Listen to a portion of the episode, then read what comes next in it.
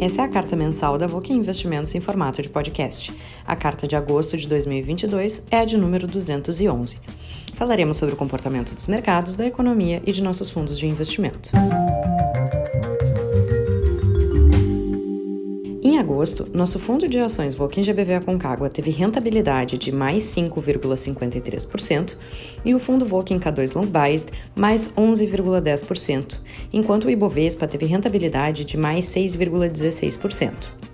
No ano, o Voquin GBV Aconcagua está com rentabilidade de mais 2,75%, o K2 mais 7,86%, enquanto o Ibovespa está com rentabilidade de mais 4,48%. Já o nosso fundo multimercado Volkin Everest teve rentabilidade de mais 1,88%, enquanto o CDI rendeu mais 1,17%. No ano, o Volkin Everest está com rentabilidade de mais 10,23% e o CDI mais 7,74%. Na primeira parte da carta, nosso gestor Frederico Von Tobel apresenta os comentários da Vokin sobre o mês de agosto. Olá a todos, Frederico Von Tobel falando para a carta mensal da Vulcan Investimentos de agosto de 2022. Começamos a carta desse mês com uma frase de Warren Buffett que diz: Nós simplesmente tentamos ter medo quando os outros estão gananciosos e ser gananciosos apenas quando os outros estão com medo. Prezados co-investidores, em agosto, os fundos de ações Volkin GBV Aconcagua e Volkin K2 tiveram valorizações de mais 5,53% e mais 11,10%, respectivamente, e acumulam valorizações de mais 2,74% e mais 7,86% neste ano, respectivamente. O Ibovespa, benchmark dos fundos de ações, está com valorização de mais 4,48% no período. O fundo Volkin K2, que chegou a estar 10 pontos percentuais atrás do Ibovespa no ano, por conta da alta das commodities depois do início da guerra da Ucrânia, já ultrapassou o Ibovespa. O fundo Volkin GBV Concagua já diminuiu bem a diferença. Nosso fundo multimercado Volkin Everest teve valorização de mais 1,88% em agosto e acumula valorização de mais 10,22% no ano. O CDI, seu benchmark, está com valorização de mais 7,73% no ano. O fundo Volkin Everest está, portanto, com 132% do resultado do CDI até aqui neste ano. Em agosto, o Banco Central do Brasil aumentou a taxa básica de juros para 13,75%, o maior patamar desde 2016. Acreditamos que esta foi a última alta deste ciclo e que no primeiro semestre de 2023 os juros já possam começar a cair, dado que a inflação já está em queda no Brasil, com expectativa de terminar o ano abaixo dos 7%. Essa rápida e forte alta na taxa de juros brasileira fez muitos investidores locais, pessoas físicas e investidores institucionais retirarem parte de seus recursos de investimentos em bolsa para alocarem em renda fixa. Para termos uma ideia melhor da magnitude deste movimento, somente neste ano já foram resgatados 54,2 bilhões de reais de fundos de ações no Brasil e mais 76,4 bilhões de fundos multimercados brasileiros, segundo dados da Ambima, Associação Brasileira das Entidades do Mercado Financeiro e de Capitais. Felizmente e provavelmente porque nossos resultados foram melhores do que a média, nossos fundos têm no ano captação líquida e não resgates. Mas então, se os investidores brasileiros não estão comprando bolsa, quem está comprando bolsa neste ano? Quem está comprando ações das empresas brasileiras neste momento de juros altos no Brasil? A resposta é principalmente investidores estrangeiros. Até o dia 30 de agosto, o saldo de ingressos líquidos de recursos de investidores estrangeiros no mercado secundário da Bolsa Brasileira era de 17 bilhões somente no mês de agosto, somando 71 bilhões de reais no acumulado do ano, o maior valor, pelo menos dos últimos seis anos. Por que muitos brasileiros estão vendendo? Porque os juros aqui subiram.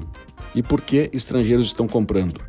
Porque as empresas brasileiras estão baratas e também porque o cenário externo está conturbado pela guerra entre Rússia e Ucrânia, pela maior inflação global dos últimos 40 anos, com desaceleração na economia chinesa e bancos centrais americano e europeu ainda tendo que elevar mais os juros para conter a inflação.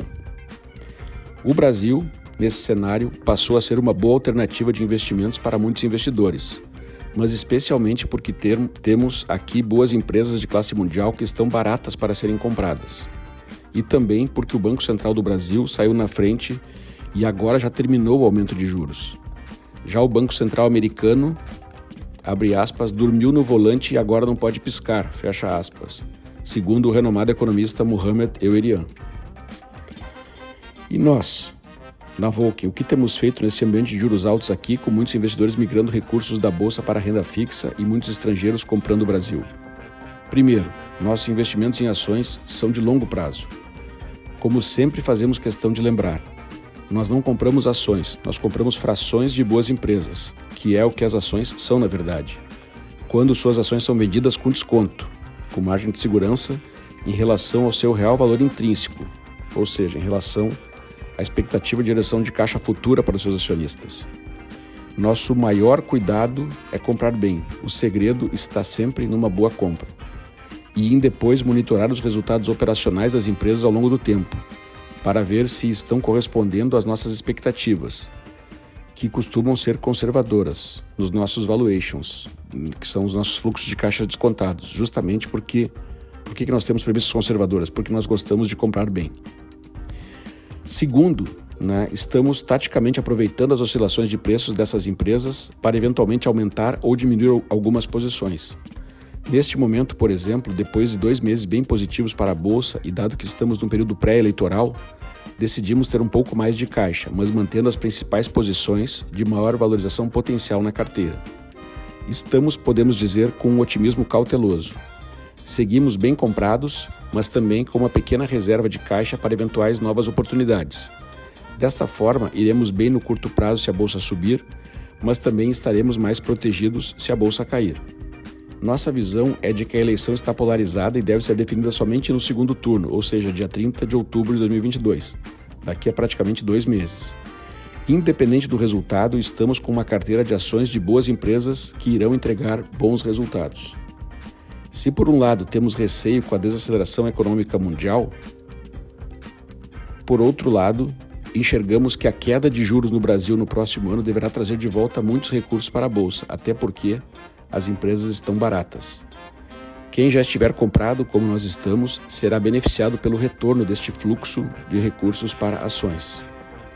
Seguimos muito confiantes em nosso trabalho e processo de tomada de decisões, com uma equipe que nos dá muito orgulho, embora todos saibamos que devemos manter a humildade e seguir aprendendo sempre. Acima de tudo, sempre pensamos, em primeiro lugar, em proteger os recursos a nós confiados, para depois pensar em rentabilizá-los da melhor forma possível. Essa é a nossa principal tarefa, essa é a nossa missão. Muito obrigado pela confiança, nosso compromisso é honrá-la. Desejamos a todos um ótimo mês de setembro, com sabedoria, saúde e paz. Um abraço, Frederico. Na parte de economia, o economista da Voking Igor Moraes fala sobre os fatores que estão levando a economia mundial a uma desaceleração coordenada.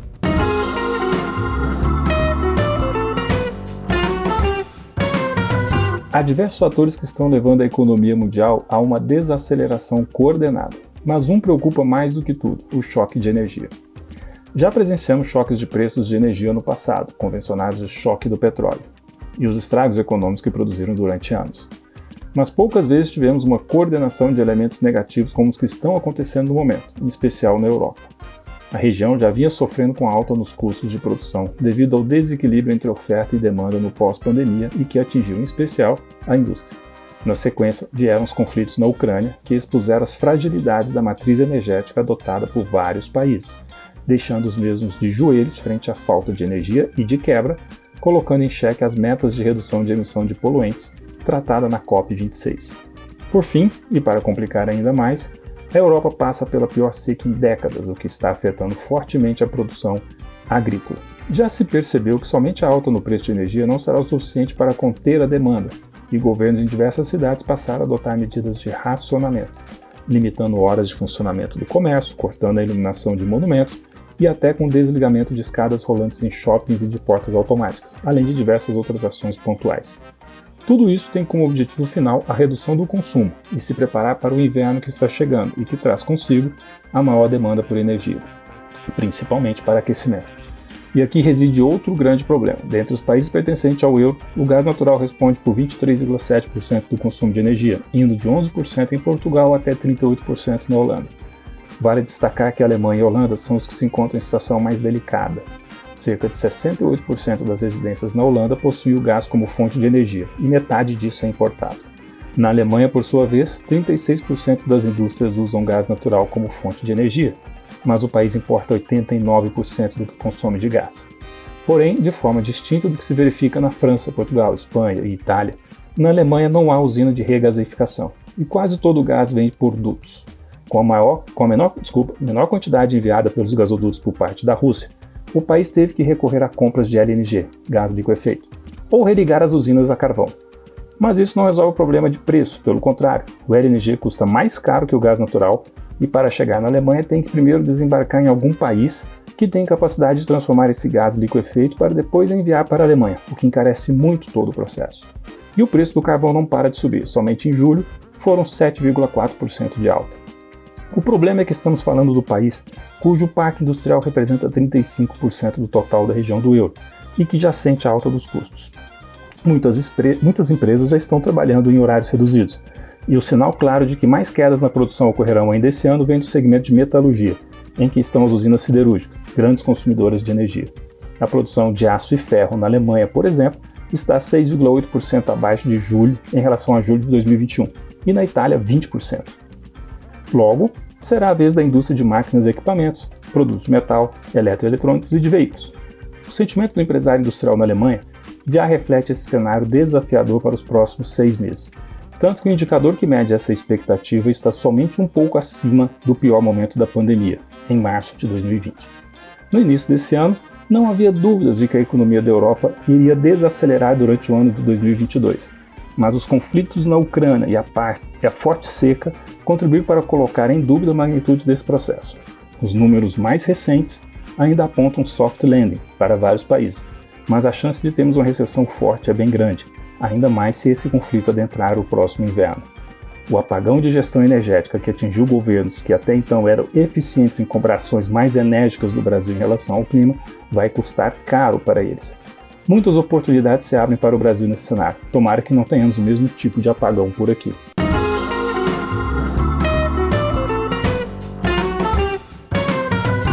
Agosto foi o segundo mês consecutivo de alta na Bolsa Brasileira. Ouviremos agora os comentários do time de gestão do Voking GBVA Concagua sobre como foi esse mês. O mês de agosto foi mais um mês de alta para a Bolsa Brasileira. A despeito do cenário eleitoral ainda incerto e dos riscos fiscais que ainda pairam sobre as contas de 2023, o fluxo de investimentos estrangeiros foi forte e propiciou um resultado muito bom para as ações, essa enxurrada de recursos ocorreu principalmente nos 30 dias entre dia 18 de julho e 18 de agosto, quando o Ibovespa subiu 17,43%, com fluxo estrangeiro positivo de 16,4 bilhões de reais. A Petrobras subiu impressionantes 43,5% no mesmo período, mesmo com o petróleo Brent tendo caído nesse ínterim, por conta do seu excelente resultado e dividendos.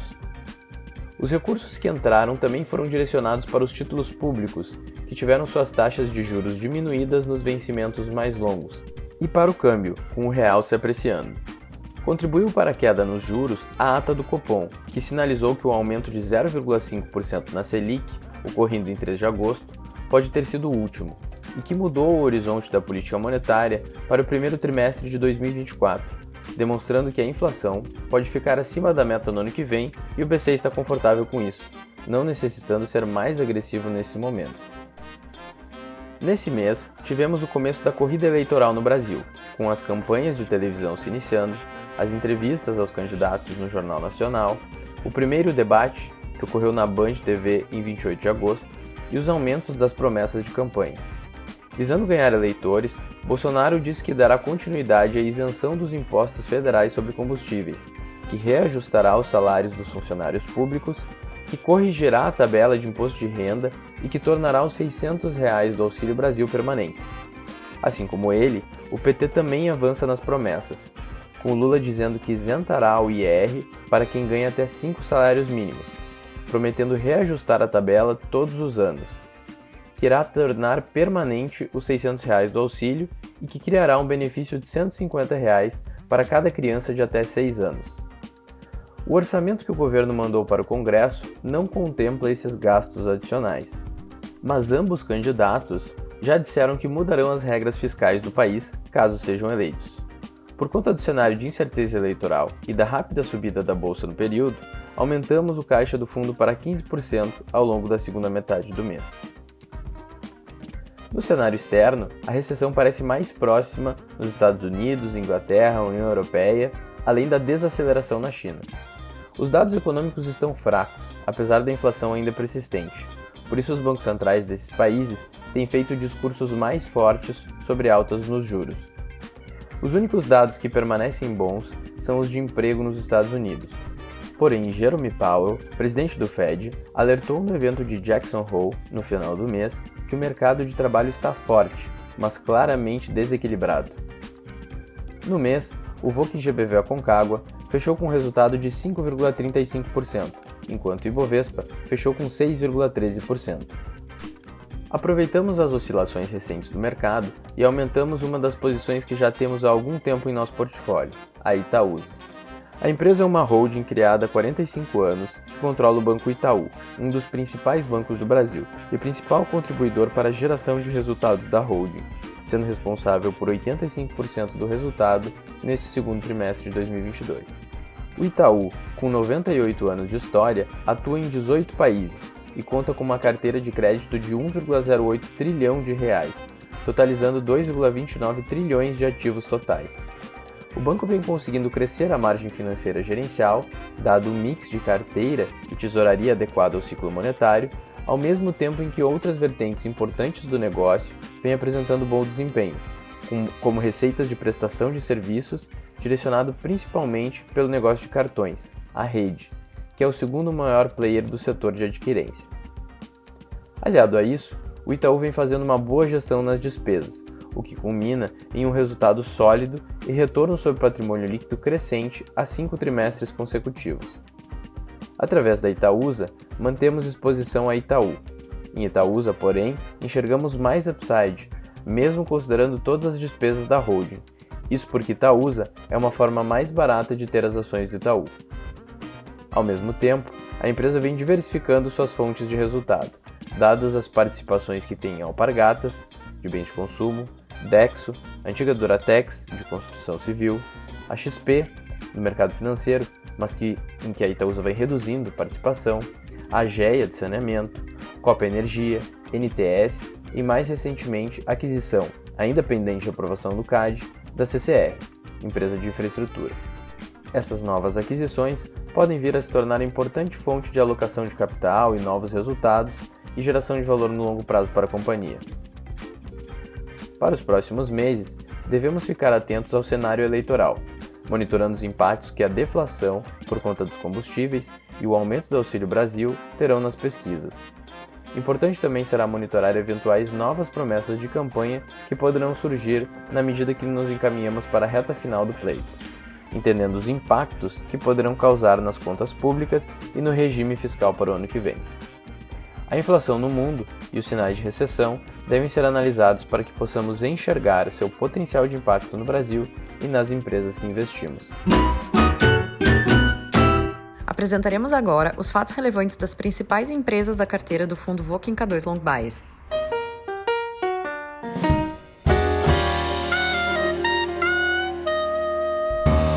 A Suzano comunicou a conclusão da compra da Caravelas Florestal, anunciada no final de junho.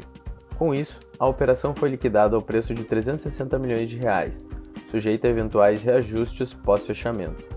A companhia também convocou uma AGE no dia 29 de setembro para deliberar a incorporação de sociedades em que possui 100% de participação, com a transferência do capital social delas para a Suzano, das quais estão inclusas a Suzano Trading, Rio Verde, Caravelas, Vitex, Parquia, Só Brasil, Claraíba, Garacuí e Duas Marias. A TIM informou que o prazo para o preço de fechamento ajustado de compra dos ativos da Oi Móvel foi prorrogado até 17 de setembro. A companhia reforçou que possui um montante retido de 634,3 milhões de reais para possíveis reajustes no contrato, que serão mantidos até o novo prazo final. A BRF comunicou o pedido de renúncia do presidente da companhia, Lorival Nogueira Luz Júnior, seguido da eleição, por unanimidade, de Miguel de Souza Goulart, que ocupava o cargo de CEO na Marfrig, e dela renunciou na mesma data. A BRF complementa que o movimento não sinaliza no presente momento a intenção de combinar as atividades das duas companhias. A 3R anunciou a conclusão da compra dos polos Fazenda Belém, que possui 100%, e Peroá, em que possui 70%, nos respectivos valores de 35 milhões de dólares e 55 milhões de dólares, cujas reservas do 2P foram certificadas em 12,6 e 23,9 milhões de barris de óleo equivalente. Ambas pertenciam à Petrobras e já estão sendo operadas pela 3R. Para financiar as aquisições, a companhia anunciou a emissão de debêntures em até 600 milhões de reais e a captação de empréstimos bancários no valor de 500 milhões de dólares. O Banrisul divulgou revisões no guidance para o ano de 2022. As alterações ocorreram nos seguintes indicadores: carteira de crédito pessoa jurídica, com crescimento revisado de 33 a 38 para 28 a 33%. Carteira de crédito rural, com acréscimo de 10 pontos percentuais nas bandas inferiores e superiores, indicando 45 a 50% de crescimento. Margem financeira, estimada entre 1 e 5%, queda de 3,5 pontos percentuais diante das projeções anteriores. E despesas de provisão, revisadas de 1,5% para 2,5%. O banco também anunciou o cancelamento do registro de sua subsidiária Banrisul Cartões como companhia aberta, além de alterar sua razão social e nome fantasia, que passará a Banrisul Pagamentos. Quanto ao programa de desligamento voluntário em desenvolvimento, o Banrisul comunicou que serão contemplados até 824 funcionários, o equivalente a 9,2% do total de colaboradores. O GPA anunciou que está realizando estudos preliminares para a cisão do Grupo Êxito, sua subsidiária com forte atuação em varejo alimentar na América Latina. O Pão de Açúcar reforçou que está sempre avaliando projetos estratégicos que possam destravar valor aos seus acionistas, além de que uma eventual transação dependerá da conclusão dos estudos e aprovações necessárias. A companhia também comunicou um contrato com o BTG Pactual para a função de formador de mercado, com duração de 12 meses e prorrogável, visando fomentar as ações da companhia. A Via celebrou um novo instrumento particular de transferência de créditos tributários de ICMS no valor de 300 milhões de reais. Apenas no exercício de 2022, a companhia já conseguiu monetizar 800 milhões com a venda de créditos fiscais, que irão impactar positivamente no fluxo de caixa ao decorrer dos próximos 18 meses. A Tecnisa anunciou o lançamento do empreendimento Astral Saúde, localizado na cidade de São Paulo. O projeto totalizará 107 milhões de reais em VGV, com participação 100% da Tecnisa, sendo composto por 91 unidades residenciais entre 69 e 95 metros quadrados, além de 39 estúdios e uma loja.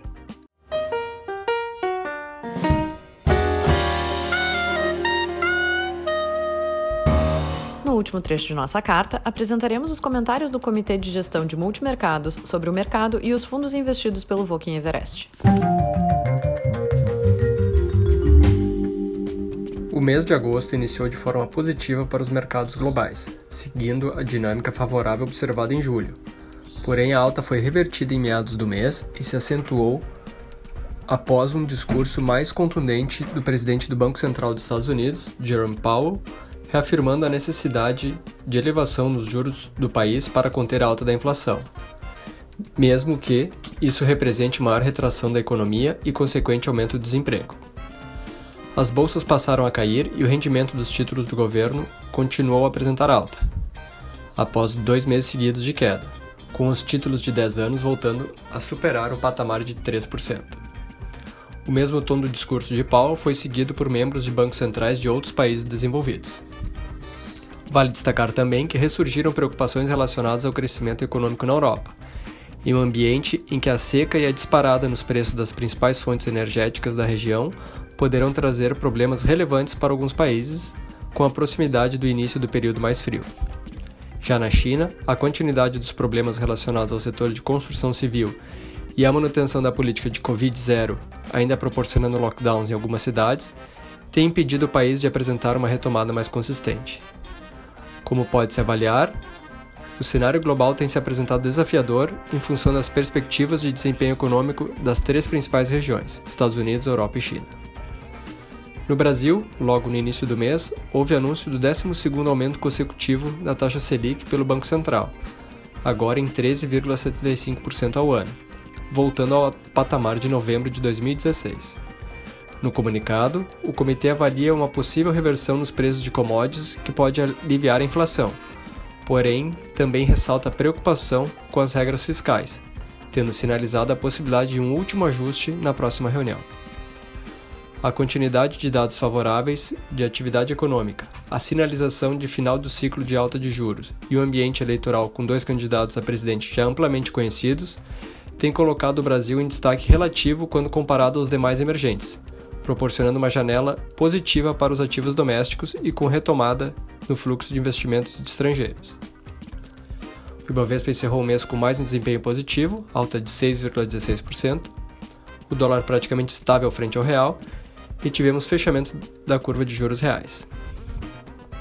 O Everest encerrou o mês com um resultado bastante positivo, alta de 1,88% ante 1,17% do CDI, e acumulando alta de 10,23% no ano contra 7,74% do CDI, equivalente a 132% do CDI no ano. Os destaques positivos novamente foram dos fundos com maior exposição em renda variável local, porém as demais estratégias também apresentaram um bom desempenho, principalmente em função da abertura nas curvas de juros.